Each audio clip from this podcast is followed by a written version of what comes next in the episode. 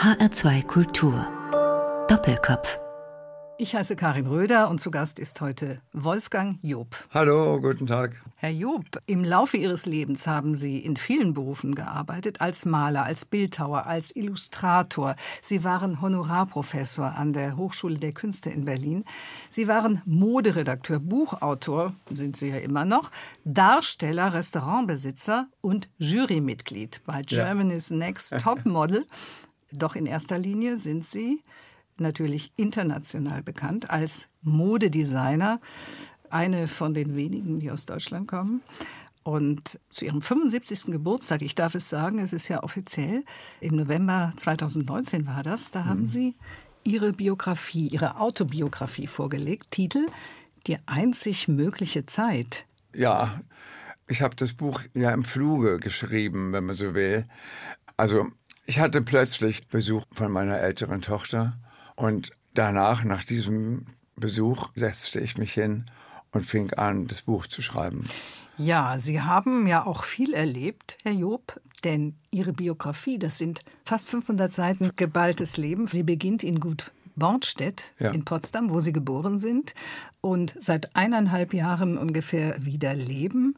Kann ich mir vorstellen, dass dann in diesen Räumen, in diesem Ambiente wieder Kindheitserinnerungen hochkommen. Ja, es ist ja noch ein bisschen anders als in meiner Kindheit. Das beschreibe ich auch. Ich wohne jetzt äh, in dem ehemaligen Kuhstall. Mhm. Aber ich habe darauf geachtet, dass es exakt dieselbe Größe, derselbe Ausmaß, dieselbe Proportion und dieselbe Position wieder bekam. Denn gegenüber ist das Geburtshaus und die Scheune schließt praktisch den Hof ab. Ja. Es entsteht praktisch durch Haupthaus, Pferdestelle und Kuhstall ein Hof. Ja. Deswegen könnte man auch sagen, es ist der Hof Bornstedt oder das Gut Bornstedt. Ja, es klingt jedenfalls sehr großzügig, wie Sie das beschreiben. Ja, es ist großzügig Buch. und mhm. es haben viele Menschen dort Zuflucht gefunden nach dem Krieg. Und ich bin ja geboren, als noch die letzte Bombe auf Potsdam ja. flog. Und als ich aus dem städtischen Krankenhaus kam, als kleiner Junge mit Keuchhusten, da war der ganze Hof voll. Von Menschen. Von Menschen, Flüchtlingen aus den Ostgebieten Deutschlands. Ja. Und die, die wurden ja damals auch zugewiesen, den Bauernhäusern. ja, äh, die wurden ne? zugewiesen und der Kuhstall war dann auch teilweise bewohnt. Mhm. Meine Großmutter sagte sehr oft, indem sie betonte, dass sie von den Leuten nichts angenommen hatte, dass so einige ihres Standes, also der Bauern, mhm. im Kuhstall Perserteppiche liegen hatten. Und meine Großmutter hatte nur von einer Frau Quandt, ist ja eigentlich ein sehr bekannter Name für eine sehr reiche Familie heutzutage. Ja. Eine Frau Quandt hätte auch Unterschlupf gefunden, also drei Monate irgendwie. Und äh, die hätte sich aber mit einer sehr wertvollen Brosche bedankt. Und diese wertvolle Brosche erbte meine Mutter dann, als meine Großmutter tot war. Und irgendwann war sie mal kaputt und sie ließ sie irgendwie, wollte sie reparieren lassen.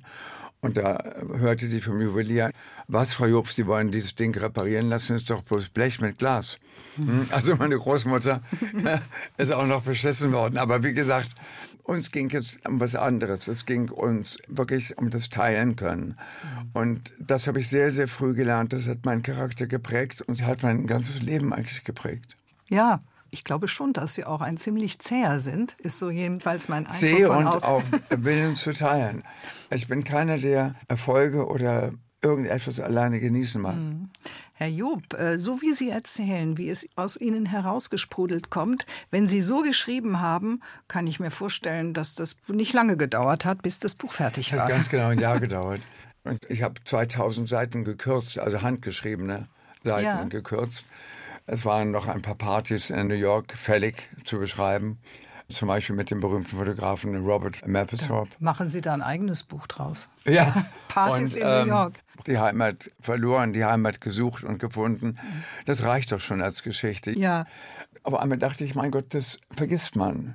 Dieses Schicksal, das ich das meine nenne, das ist eigentlich für mich schon beinahe unglaubwürdig geworden.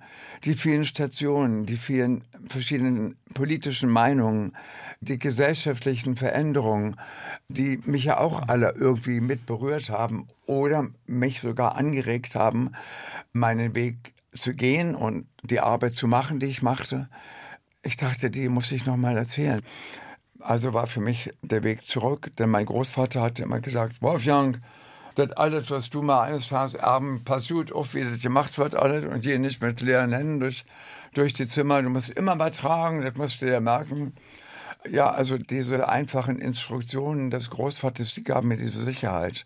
Während mich das Nachkriegsehepaar, was mühsam zueinander fand, natürlich nur nervte. Ja. Klar. Mhm. Und da ich keine Geschwister hatte, war ich praktisch wie ein Zeuge dieser Krisen den beiden ausgeliefert. Kann ich mir vorstellen. Und weil Sie eben von dem Akt des Schreibens erzählt haben, wie Sie dann quasi ja. Ihren Roman runtergeschrieben haben, man darf ja auch nicht vergessen, Sie üben ja auch immer noch einen anderen Beruf aus, ja. nämlich den des Kreativdirektors, haben Sie eben gesagt, und zwar für Van Laak, das ja. ist ein Hersteller edler Hemden.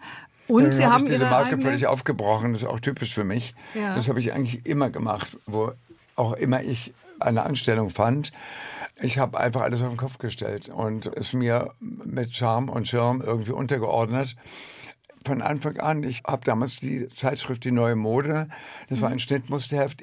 Ich bin da hingekommen, ich, der nicht nähen kann, ich, der keinen Schnitt kann. Ich kann nur sagen, ich bewundere Leute, die es können, denn dazu gehört hohe Mathematik ein Faltenrock alleine auszurechnen, die Hüftweite der Trägerin multipliziert oder nicht oder wieder abgezogen auf die Faltenmenge mit Querdurchschnitt. Alte Größe und Figur, keine Ahnung. Das hätten geht. Sie von Enne Burda lernen können. Ja, aber Enne Burda hatte mich gefördert, weil sie sah, da ist ein junger Mann, der kann gut zeichnen mhm. und der, der hat irgendwie drauf, die Affinität der Zeit zu spüren. Denn wie gesagt, das Konkurrenzblatt von Anne Burda war diese neue Mode vom Bauer Verlag ja. mhm. mit Schnittmuster, Bogen und Radelrädchen. Mhm. Also meine damalige Freundin, Kreide noch Frau, äh, die nähte nach solchen Dingen sich hin und wieder was, weil 1968, 69 gab es nichts zu kaufen. Mhm. Für junge Leute gab es nichts. Da glaubte die Industrie immer noch, die Frauen möchten Plastikkleidchen in Mini und in hellrosa mit weißen Blümchen drauf haben. Revira 2000. Ja, äh, oder in der DDR Spezitex und ja. Dederon. Ja, also das, was wir gut fanden, praktisch so diese etwas nostalgische Mode, die haben wir ertrödelt. Wir waren die Ersten, glaube ich, die den Second Hand wieder entdeckten und die Nostalgie. Wenn Sie sagen wir, meinen Sie Sie und Ihre Ex-Frau Ja, Karin, genau. Hm? Diesen Trip habe ich nur zu zweit gewagt, ehrlich gesagt. Ja. Äh, und mich auch so rausgelöst aus Elternhaus und ja. modischer Bevormundung. Ja. Und wie gesagt, bei der neuen Mode kam ich an und keiner war da. Ich sollte um 9 Uhr beginnen. Und ich, der noch von dem ganzen Blatt machen keine Ahnung hatte, war bis mittags um zwölf allein. Also holte ich mir mein Wissen. Ja. Und da ich nicht nähen konnte, wusste ich, dass ich nicht mehr, wenn ich es denn könnte, als zwei Nähte machen möchte. Hab aber dafür alles, hat man ja seine Leute, die das gut können. Ja, aber es ging ja um Selbstmachen, mhm. Selbstschneidern. Damals, äh, wie gesagt, haben Frauen noch sehr, sehr viel genäht, ja. was sie vielleicht bald wieder tun. Ich sehe es an meinen Enkelkindern. Die haben großen Spaß daran, sich selber schon wieder was herzustellen. Die ältere Enkelin, die ist jetzt schon 20, die hat sich eine Nähmaschine gewünscht von meiner Ex-Frau. Mhm. Die wollen sich schon wieder selber was machen, Toll. weil das cooler ist. Ja, vielleicht können Sie ja auch das in Shoppen Ihre Firma einsteigen cool. irgendwann. Denn es gibt ja, ja noch eine eigene aber. Dann Lux. bin ich, glaube ich, doch Lux. endlich in Rente, bis die so weit sind sind. Naja, aber immerhin. Ja, irgendwann muss man ja äh, auch mal zur Seite treten können. Sie haben wieder eine neue Firma gegründet, ja. nachdem Sie Job Ausrufezeichen und Wunderkind äh, verkauft bzw. abgegeben ja. haben und die Villa Wunderkind auch verkauft haben. Mit einem kleinen Team sind Sie jetzt wieder in Potsdam und das heißt Lux, also ja. toller Name für so ein Label, finde ich. Welche Mode ist das? Ja, erstmal muss man vielleicht sagen, dass ich vorher per Zufall den neuen Inhaber der Firma Van Laak getroffen habe, in meinem Lieblingsrestaurant in Berlin, in der Paris-Bar. Wir standen draußen mhm. in einer warmen äh, Sommernacht und ich erzählte, dass mein erstes Hemd für die Konfirmation ein echtes Baumwollhemd war von Van Laak, denn zu der Zeit meine Klassenkameraden trugen Nile-Test. Da gab es passend zum Hemd den Werbeslogan tropfnass aufhängen. Mhm, schwarze Denn, Rose. Ja, ne, das, ja, das war das Seitensticke-Hemd, genau. Seitensticke, ähm, stimmt. Eine Wahrheit, dass die meisten Hausfrauen zu der Zeit 65 noch keine Waschmaschine hatten. Also haben sie das im Hof tropfnass aufgehängt und brauchten es auch nicht bügeln. Ja. Diese Hemden nahmen allerdings nachher so einen gelblichen Ton an und ja. richtig glatt waren sie auch nicht. Sie wölbten sich so ein bisschen. und kratzten Sie am waren Hals. auch nicht sehr gut belüftet im Sommer. Genau. Jedenfalls äh, war es dieses Van Laak-Hemd und als ich die Inhaber von Van Laak traf, den Christian von Daniels, schicker Name auch, und der sagte, sagen Sie können dieses Businesshemd neu erfinden, sag ich, immer solche harten Aufgaben, aber der stelle ich mich. Und äh, der Herr von Daniels besuchte mich auf Ibiza und ich gab ihm das Hemd. Das neue Businesshemd. Und zwar ein Hybridhemd. Es ist halb T-Shirt, halb Hemd. Denn da, wo man es nicht sieht, auf dem Rücken, wo die Hemden immer so durchschwitzen und unterm Arm, wo es immer so kneift und am Hals, wo es so reibt, all diese Stellen habe ich berücksichtigt. Und es gibt ja so Herren, die ich im Fernsehen sehe, wenn sie sich hinsetzen, macht die vordere Mitte immer so eine Acht nach der anderen. Und die Acht heißt ja Unendlichkeit, nicht? Die liegende. Also Knopf, von Knopf bis Knopf gibt es immer wieder dieses O oder wie Lux, auch die Doppel-Os. Jedenfalls, ich wusste schon genau, was er meinte und was man gerne nicht hätte und was man gerne hätte. Höchste Bequemlichkeit, höchste Bewegungsfreiheit. Also ich habe ein Hemd konstruiert, so wie man ein Auto konstruiert. Also ganz technologisch und es hat ihm sehr imponiert und dann hat er mich gebeten, Artdirektor der Firma zu werden. Und ich habe, wie gesagt, die Firma umgekrempelt. Jetzt gibt es dort Kleider. Die Idee der Kollektion war die Freiheit und die Natur. Ich habe mir den Indianer genommen als Motiv, dazu den passenden Adler, ganz groß über die ganzen Hemden, ich gemalt und dann gedruckt. Und es war auf einmal sehr, sehr natürlich und very, very beautiful. Und diese Ideen stammen aus dem Kopf von Wolfgang Ja, Job, der heute allein. zu Gast ist bei Doppelkopf in HR2 Kultur. Und Sie bezeichnen sich in Ihrer Autobiografie Die einzig mögliche Zeit als einer der letzten Überlebenden der analogen Modedesignern. Das klingt etwas wehmütig. Was hat sich verändert in der Mode? Ja, nun, in Deutschland hat man Angst eigentlich vor solchen Figuren, wie ich es bin. Ich habe alte Geschäftspartner gehabt, denen heute ein Teil der Marke Job gehört. Und die kommen aus Schwabenland und leben heute in der Schweiz. Und die sagten, weißt Wolfgang, mir hätte dich ja gern zurückgehabt, ne? Aber weißt, dann gehst du wieder. Und dann bist wieder gegangen, ne? Und dann sind wir da und dann ist kein Wolfgang mehr da. Und dann sagen sie wieder alle, seid nicht klargekommen mit ihm, ne? Ja, also die Auseinandersetzung mit einer äh, kreativen Person, vielleicht mit einer exzentrischen, das wird einem ja oft unterstellt, wo das Wort herkommt, äh, aus dem Englischen, der Eccentriker ist einer, der seine eigene Welt schafft. Aber Herr Job, ein Modedesigner, der nicht exzentrisch ist, was würden die Leute sagen, wenn es nicht so wäre? Dem fehlt doch was, oder? Ja, nur, es ist ist, ja Exzentrik etwas sehr Individuelles. Ja, der eine ist exzentrisch, indem er immer Champagner dazu trinken muss. Ich muss zum Beispiel ganz, ganz nüchtern sein. Ich trinke nicht mal ein Glas Wein. Trinken Sie gar keinen Alkohol? Doch, ich trinke Alkohol, wenn ich frei habe. Dann trinke ich gerne mal etwas Weißwein. Aber ähm, keine harten Drinks, keine Cocktails mehr. Das war in meiner New Yorker Vergangenheit. ähm, und heute genieße ich wirklich diesen Zustand der klaren Nüchternheit. Und wenn Sie in diesem nüchternen Zustand durch die Straßen laufen, Herr Job, und weiß, sehen, jetzt wie. Mhm. die Menschen in Deutschland angezogen sind, welchen Kommentar würden Sie dazu am Also es gibt einen Kommentar, abgeben den und ich manchmal denken? laut sage. ja, das wäre. Na, Fräulein, wieder den besten Freund am Hals. Und dann gucken sie mich doof an. Sie wissen nicht, dass sie einen Hund eine Kapuze tragen. Die ganzen synthetischen Parker, die alle tragen, ja. mit der Polyesterwatte drin oder noch schlimmer mit Down, die werden den lebenden Ja, ja. Tieren vom Hals gerissen, bis sie bluten, dann darf man sie wieder laufen.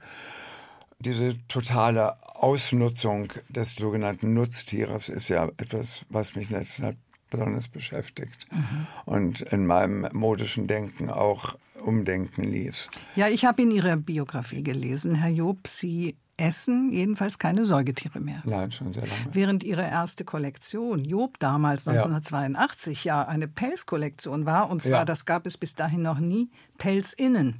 Das Ja, ich, hab, ich, ganz hatte, Besonderes. ich hatte eine Pelzmodenschau in Frankfurt in der Oper gesehen, wo ungefähr 40 Models in Zobelmänteln auftauchten, von Fendi, von, also die Pelzindustrie boomte zu der Zeit. Ja. Auch C&A hatte eine Pelzabteilung, Karstadt hatte eine und jede Frau glaubte noch, ein Pelz gehört zur Grundausstattung Mhm. der echten Frau.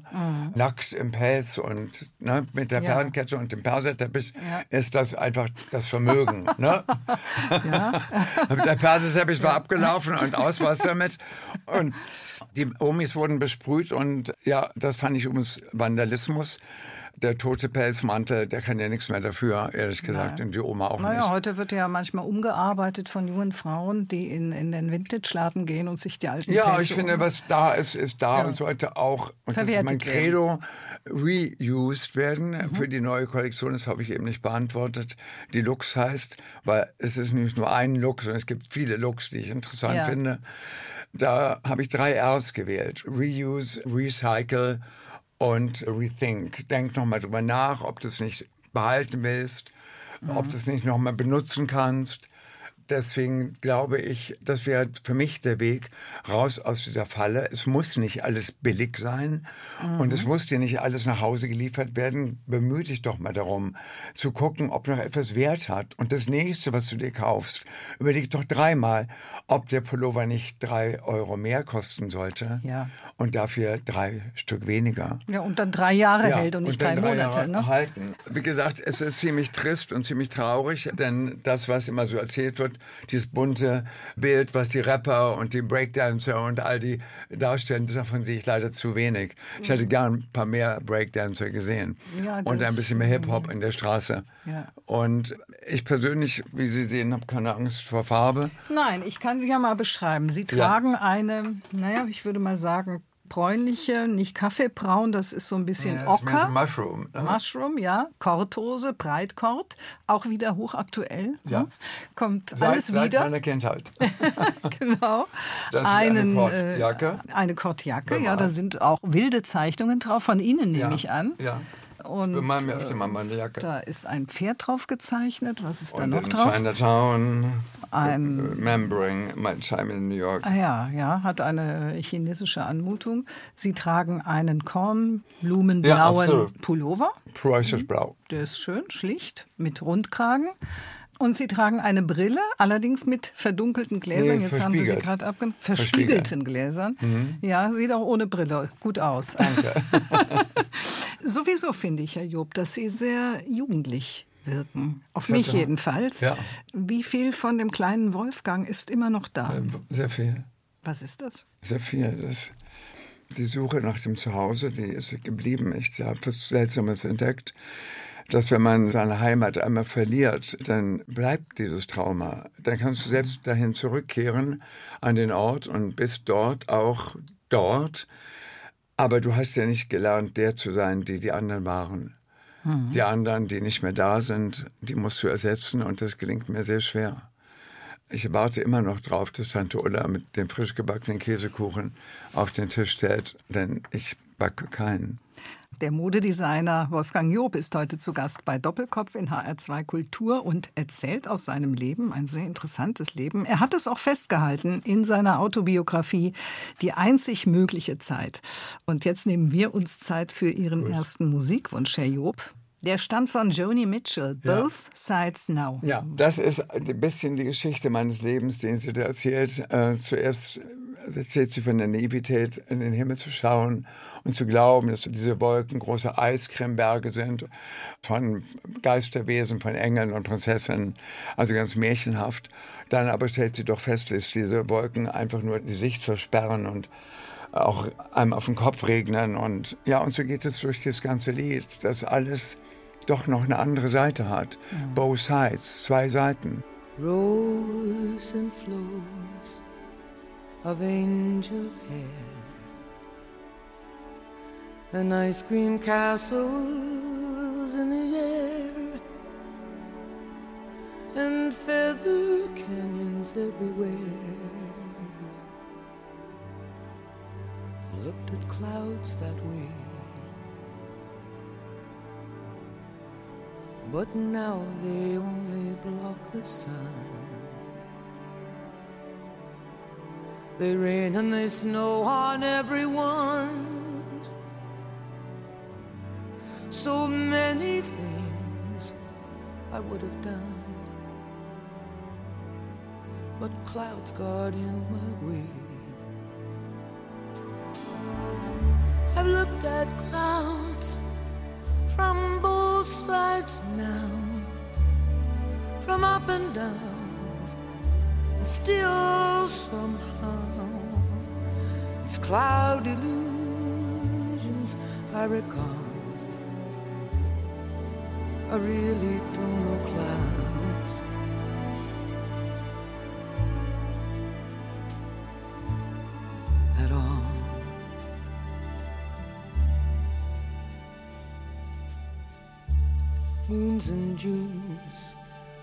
And Ferris wheels. The dizzy dancing way that you feel as every fairy tale comes real. I've looked at love that way. But now it's just another show. And you leave them laughing when you go. And if you can, don't let them know. Don't give yourself away. I've looked at love from both sides now, from give and take, and still somehow love's illusions that I recall. I really don't know love.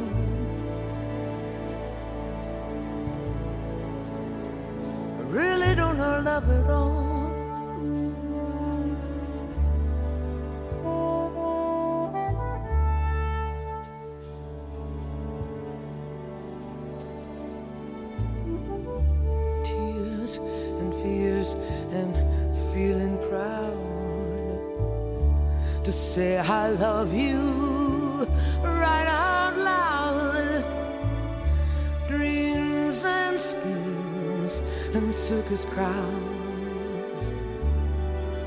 I've looked at life that way. Oh, but now, old friends, they're acting strange. And they shake their heads and they tell me that I've changed. Well, something's lost, but something's gained in living every day.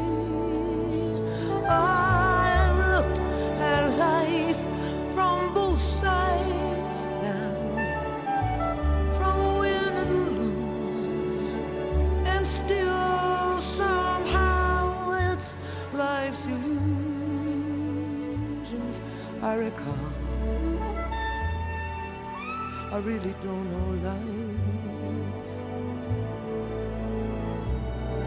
at all.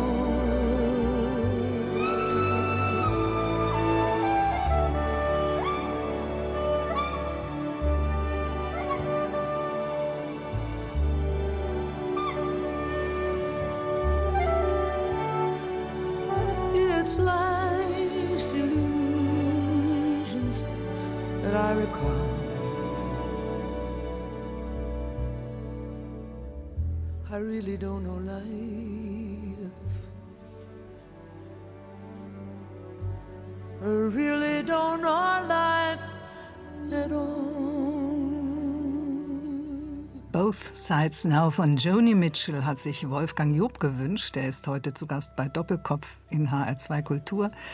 Und während der letzten Takte der Musik, Herr Job, haben Sie mir erzählt, wie schwer das für Sie war, das Buch, als es fertig war, Ja. plötzlich hergeben zu müssen.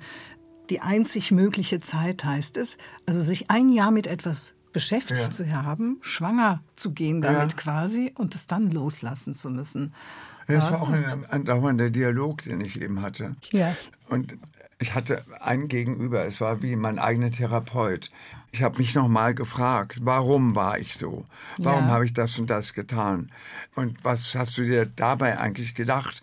Auf manches habe ich keine Antwort. Wir können ja dem Ganzen vielleicht ein bisschen auf die Schliche kommen, wenn wir ein paar Jahre 75 Jahre zurückgehen. 1944 sind Sie geboren in Potsdam in der Nähe des Parks Sanssouci auf Gut Bornstedt und lebten auf einem Selbstversorger-Bauernhof. Ihr Großvater war da, Ihre Großmutter, Tante Ulla, von der Sie eben schon sprachen, Ihre Mutter.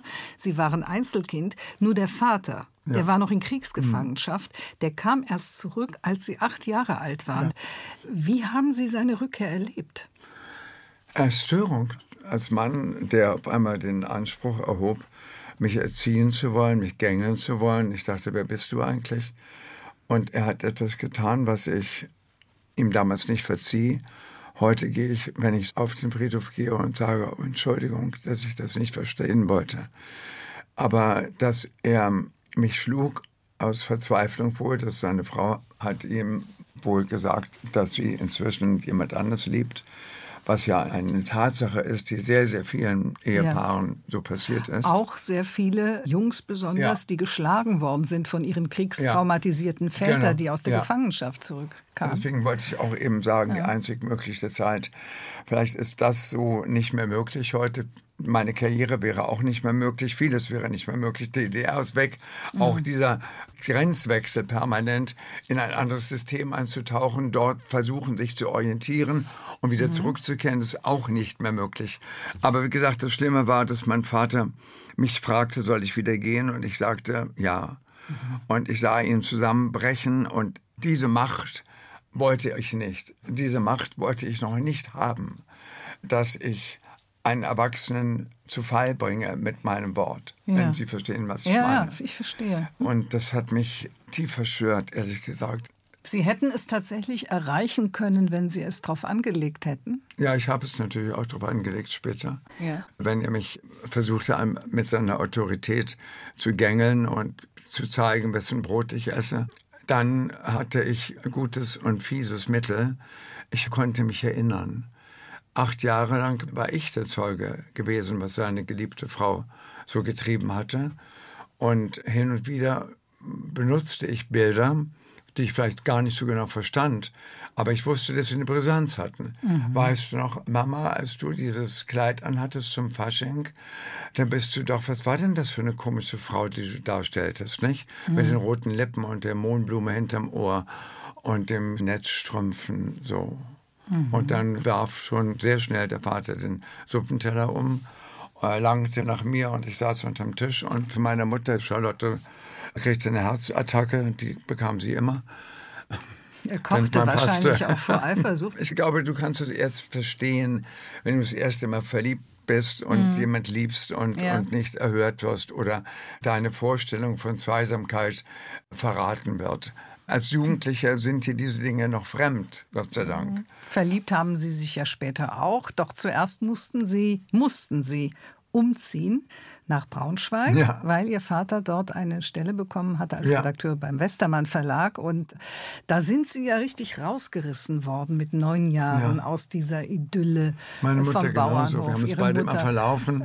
Ja, und sind dann von den vielen Menschen, die äh, sie umgeben und behütet haben, auf Bornstedt in Braunschweig gelandet. Das muss ja für Sie auch traumatisch Schon architektonisch war es eine Katastrophe.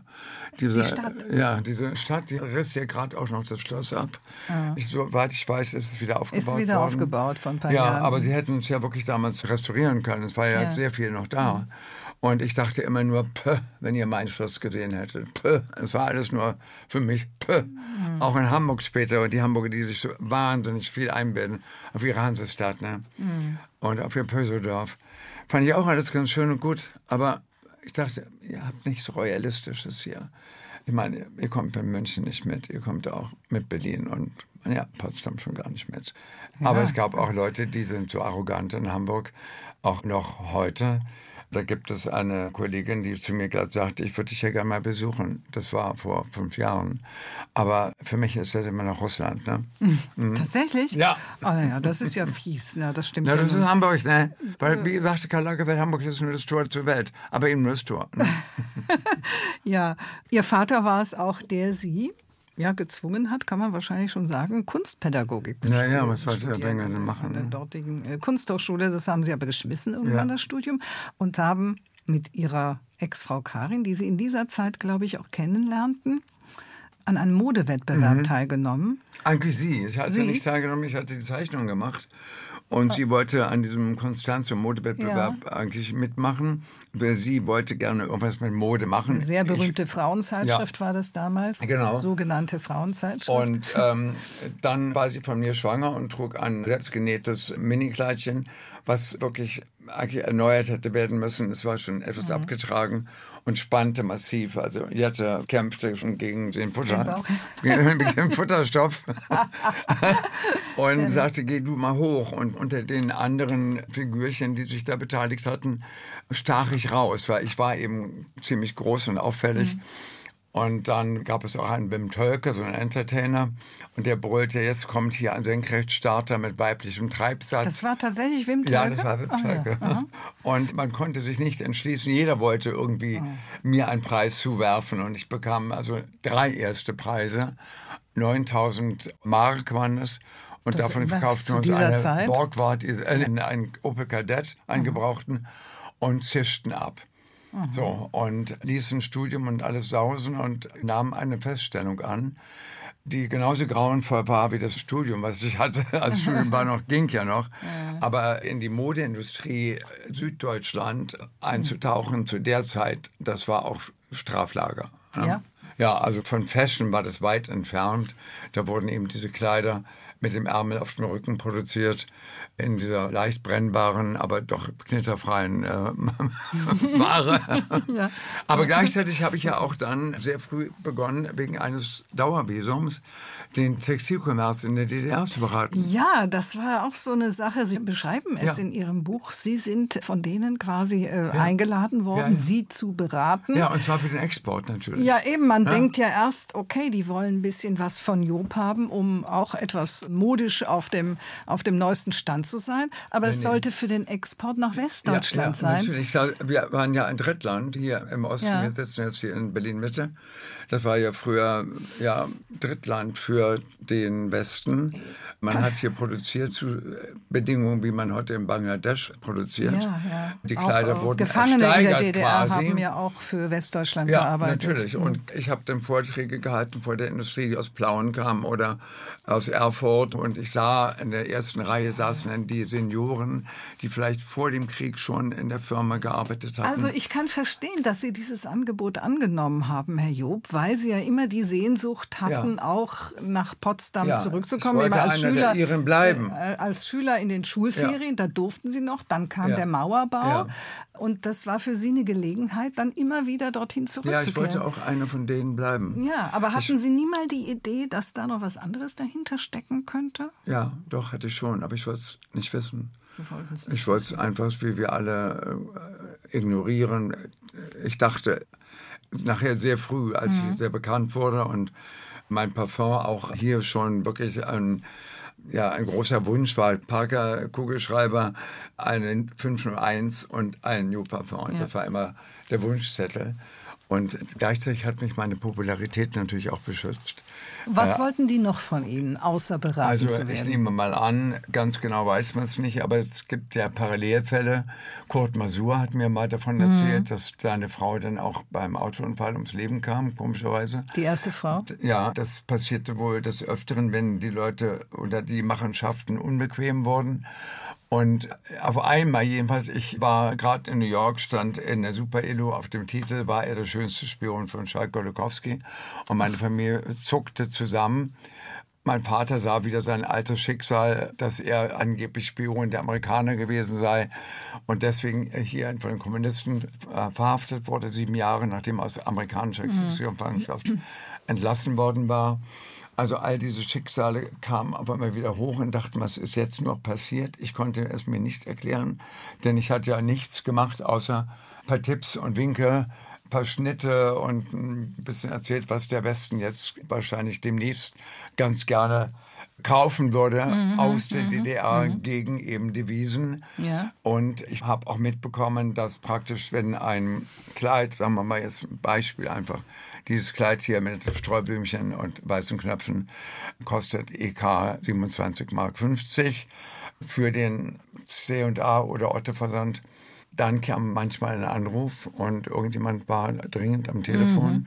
Und da kam dann von Schalk Golokowski, der ja, wie gesagt, Ja, verantwortlich halt war war. Mhm. für die Devisenbeschaffung für die DDR, kam ein Anruf, wir brauchen heute noch 500.000. Und dann kosteten die Kleider 50 Pfennig, nicht? Weg, weg, weg. Und man hat, wie gesagt, keine Kapazität mehr frei gehabt, diese Dinge dann hier in den HO-Handel zu bringen, meinetwegen. Aber einiges vom Überschuss kam in den Exquisitladen. Dort hat man dann wieder das mitgebrachte Westgeld abgeschafft. Also es war schon ein sehr ausgeklügeltes System, in dem ich mich da einfach schlafwandlerisch bewegte. Und es hätte natürlich ein schlimmes Erwachen geben können. Haben Sie mal in Ihre Stasi-Akte geschaut? Ja, aber Was nur einen kleinen drin? Teil. Ich habe sie so lange beantragt, noch nicht bekommen. Ach so. Damals hat ein Anwalt auf diese Anwürfe reingeschaut und kam ein sehr kryptischer Satz. Für das, was wir noch geplant hätten, halten wir Herrn Job doch nicht für seriös genug. Er ist nicht gewohnt, sich nicht frei auszudrücken. Praktisch so unter Motto, der hat eine große Klappe. und Er der ist lässt- nicht dressierbar. ja, der lässt sich nicht dressieren. Man hat also Hm. dadurch von größeren Aufgaben politischer Art Abstand genommen. Aber wir wissen ja heute vieles anders. Wir wissen heute, Ja. dass die DDR ja nicht unbedingt pleite war, wie viele Leute behaupteten. Denn besichert hatte ja Herr Strauß mit Schalk-Golokowski mit einer Milliarde Die Schweinehälften, ja. ja, genau. Äh, nee, mit einer Milliarde festes Geld in der Schweiz. Damit war die DDR wieder solvent. Also konnte wieder Kredite nehmen. Also es hätte noch ein Stückchen weiter laufen können. Aber ich glaube, die Chance, die einmal da war, es ist ja immer wie in so einem Buch zu lesen. Die richtige Person am richtigen Platz, der richtige Ort, das richtige Licht. Wenn all das zusammenkommt, Set und Setting, dann können große Dinge passieren. Und ich bin so, so, so, so dankbar dafür, dass wir die Mittel hatten und auch die Möglichkeit, meine Heimat wenigstens zu restaurieren und ihr einen Sinn zu geben, solange ich jedenfalls den Sinn sehe und dort leben darf. Bedanke ich mich jeden Tag. Das sagt der Modedesigner Wolfgang Job, der heute mein Doppelkopfpartner ist bei HR2 Kultur. Ich heiße Karin Röder. Herr Job, gehen wir wieder kurz nach Westdeutschland zurück, als Sie noch jung waren. Sie haben ja sehr jung geheiratet, Ja. Mhm. sind sehr jung Vater geworden, erst mit 23. Da ist Jette geboren. Jette Job, auch eine bekannte Schmuckdesignerin. Und fünf Jahre später Florentine Genau. Job. Da 27. die, da waren Sie 27, eine erfolgreiche Kinderbuchautorin. Ja. Und Malerin. ähm, Sie sind nach der Wende wieder in Ihr Elternhaus Ja. zurückgezogen und zwar auch letztlich auf Bitten Ihrer Mutter hin. Die hat Ihnen das Versprechen Ja. abgenommen, dorthin Ja. zurückzukehren, das Ganze zu sanieren, obwohl Sie ja auch schon zu DDR-Zeiten immer Geld rübergeschickt Klar. hatten an Tante Ulla, damit die das Haus einigermaßen in Schuss halten kann. Dann sind Sie... äh, Aber es gab ja keine Handwerker, nicht? es, ja, klar, mussten Ja, sie selber ja, machen ja. dann irgendwie. Sind dann wieder zurückgezogen. Es gab zwischendurch mal einen Erbstreit mit Jette, ist aber wieder behoben. Und ja, ihre Mutter hat ihnen dieses Versprechen abgenommen. Jetzt sind sie ja doch nicht mehr ganz so jung, 75. Ist das so eine Art Verpflichtung, die Sie da eingegangen sind? Und ist die Verpflichtung auch eine Belastung? ja, es ist nicht einfach. Inwiefern? Jeder sieht in dem Ort etwas anderes. Und da ich in der Zeit, als meine beiden Töchter ja, erwachsen wurden, lebte ich in New York und Monte Carlo und war gar nicht mehr in Deutschland anwesend. Und in der Zeit haben sich die beiden Mädchen wohl gemeint, sie können das so gestalten und machen, wie sie es gerade meinen. Nun habe ich festgestellt, dass meine beiden Töchter auch nicht beim einem Ehemann blieben, sondern dass da auch neue Ehemänner kamen. Und pro Ehemann gab es dann auch neue Familien- und Heimatpolitik. Und also habe ich jetzt wirklich kurz entschlossen, jetzt gesagt, lass mich das bitte wieder machen. Ich übernehme hier alle Kosten und ich halte es durch. Ich möchte die Option den Enkelkindern lassen. Sie haben sechs Enkelkinder. Ich habe sechs Enkelkinder und möchte denen die Option Ja. bewahren, dass sie dorthin gehen können und sagen, heute mache ich daraus, was ich will. Ja. Aber solange ich lebe, denke ich, muss ich mich anstrengen, das zu erhalten. Ja, obwohl Sie nicht wissen, was denn letztendlich Ihre Enkelkinder dann Danach doch weiß ich es nicht Das und wissen danach Sie ja nicht. muss ne? ich es vielleicht auch nicht mehr wissen. Ja. Aber jetzt, nach meinem Einschätzen und nach dem Auftrag der Familie, würde ich es wie ein Verrat empfinden, es eventuell zu verkaufen. Das könnte ich nicht ertragen. Ja. Also ich, ich bin da in der Tradition verhaftet und nehme das eben an und bin entschlossen, das durchzuziehen. Die nächste Generation macht es dann Ja. wieder nach ihrem äh, Gusto. Herr Job, Sie sind von Ihrer Ex-Ehefrau Karin nach ein paar Jahren geschieden worden, weil sie sich in einen anderen Mann verguckt hat. Ja. Und Sie wiederum haben sich kurzerhand in einen äh, Mann verliebt, der Ihr gemeinsamer platonischer Freund Ja. war bis dahin. Mit diesem Mann sind Sie jetzt seit über 40 Jahren zusammen Ja. und sogar seit ein paar Jahren Ja, verheiratet. ja, das musste sein. Edwin Limberg. Sie machen alles zusammen. Ja. Sie sind auch mit ihm dorthin gezogen. Und nicht nur das, Dank. sondern ihre Ex-Frau und Florentine mit ihren Kindern, Ja. die leben da auch auf dem Gut Bornstedt in Potsdam. Für mich ist es Das eine ja- wunderbare Situation. Ja. Ob die das auch zu finden immer, weiß ich nicht. Und ihre Enkelkinder kommen die auch ab und zu mal dann Ja, na rübergesprungen klar, zu na ihnen. klar, natürlich. Und ja, also ich habe zu. Florentina ein sehr nahes Verhältnis. Ja. Zu Jette auch. Jette verstehe ich auf eine andere Art und Weise. Ich verstehe sie als Business-Kollege. Mhm. Da weiß ich, was für Dinge sie erlebt und manchmal ertragen muss und staune über ihre Chutzpe, ihre Kraft. Ja, Wolfgang Job, heute bei Doppelkopf in HR2 Kultur. Potsdam ist ja von preußischem Geist geprägt. Wie viel Preußisch steckt in Ihnen, Herr Job? Ich glaube eine ganze Menge, wenn ich mir überlege, wie es da so zuging auf dem Schloss Sanssouci, an deren Rückseite ich ja wohne. Das ist ja praktisch ein Steinwurf, nicht mal entfernt. Da kam eben ein Voltaire, ein hochgeistiger, der eine der intellektuellsten Menschen seiner Zeit, zu Friedrich dem Großen, der wohl tatsächlich mithielt im philosophischen Gedankengut. Ein Kriegsgott, ein Mensch voller Widersprüche und keineswegs so eindeutig, wie wir immer glauben, dass der Preuße, der preußische Geist sei. Ich sehe den preußischen Geist als multifacettet. Ich sehe ihn ganz kontrovers und subversiv. Wir haben immer so diesen Kadettengehorsam im Kopf und sehen das eigentlich mehr so zu Kaiser Wilhelms Zeiten, glaube ich, das Preußentum. Aber das waren ja nun die Habsburger eigentlich und das war ganz was anderes. Also für mich ist Preußen und ja, Potsdam, auch Berlin eine Angelegenheit der Widersprüche. Aber der sehr spannenden Widersprüche. Ist ja wahrscheinlich auch, Auch ähnlich mir, bei Ihnen ja. selbst. Gott sei Dank. Aus dem Widerspruch entsteht Kreativität.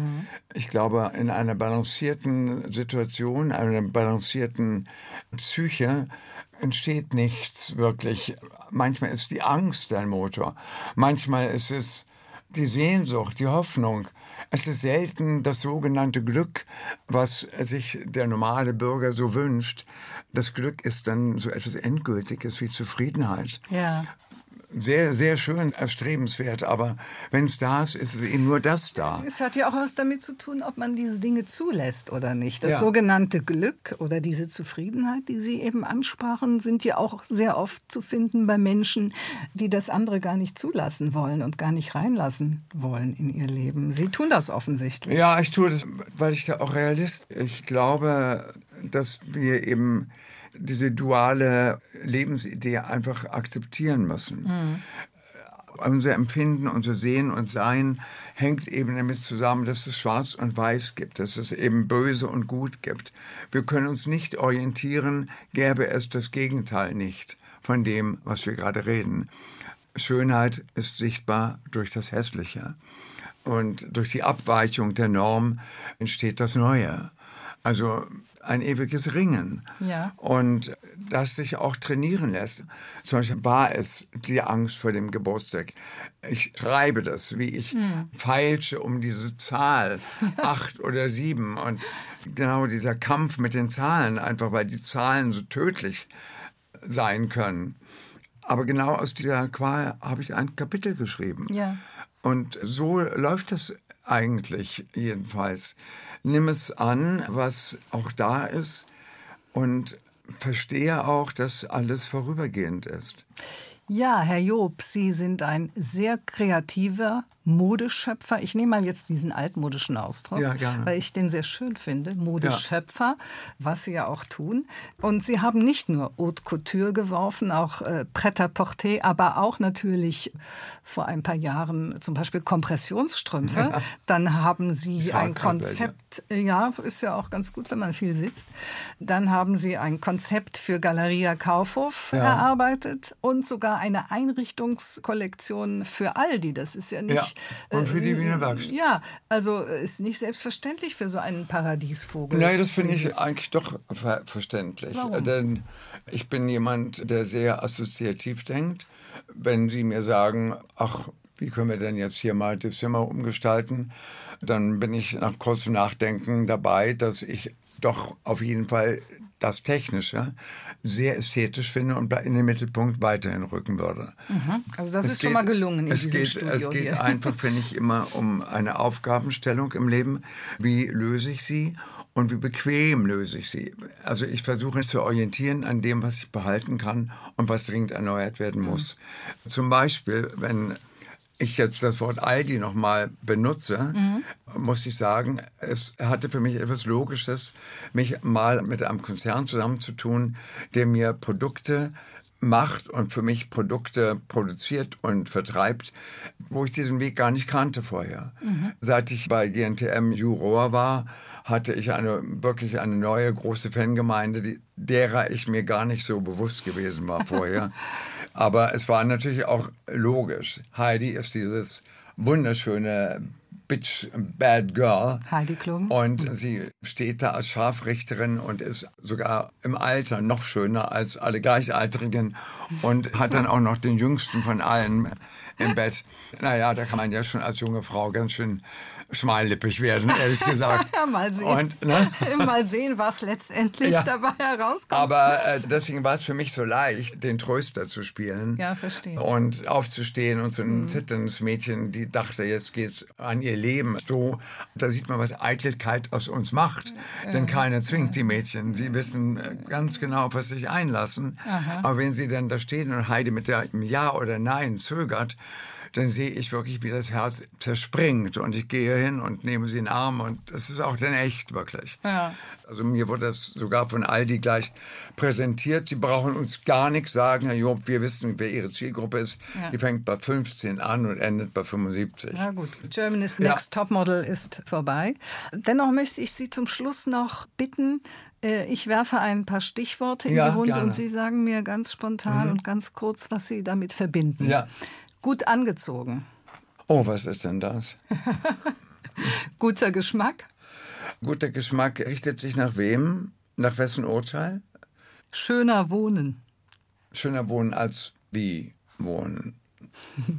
Jogginghose, Jogginghose fürs Joggen, finde ich.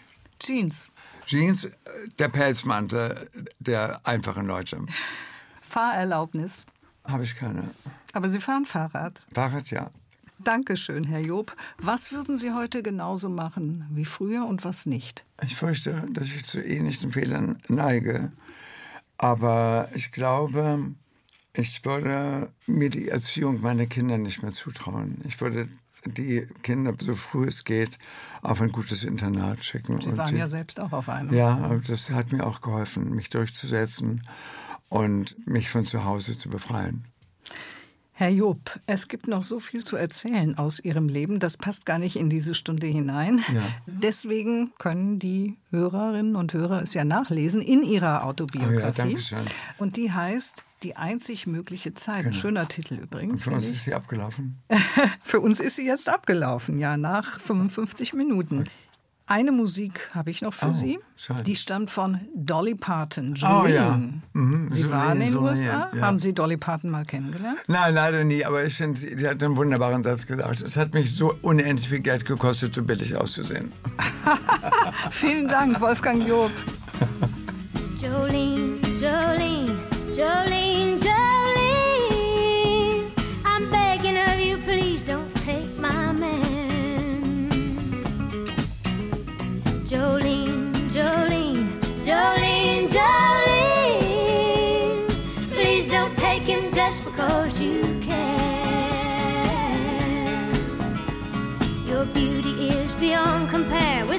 Locks of auburn hair, with ivory skin and eyes of emerald green. Your smile is like a breath of spring, your voice is soft like summer rain, and I cannot compete with you, Jolene. He talks about you in his sleep, and there's nothing I can do to keep from crying when he calls your name, Jolene. Understand how you could easily take my man, but you don't know what he means to me, Jolene.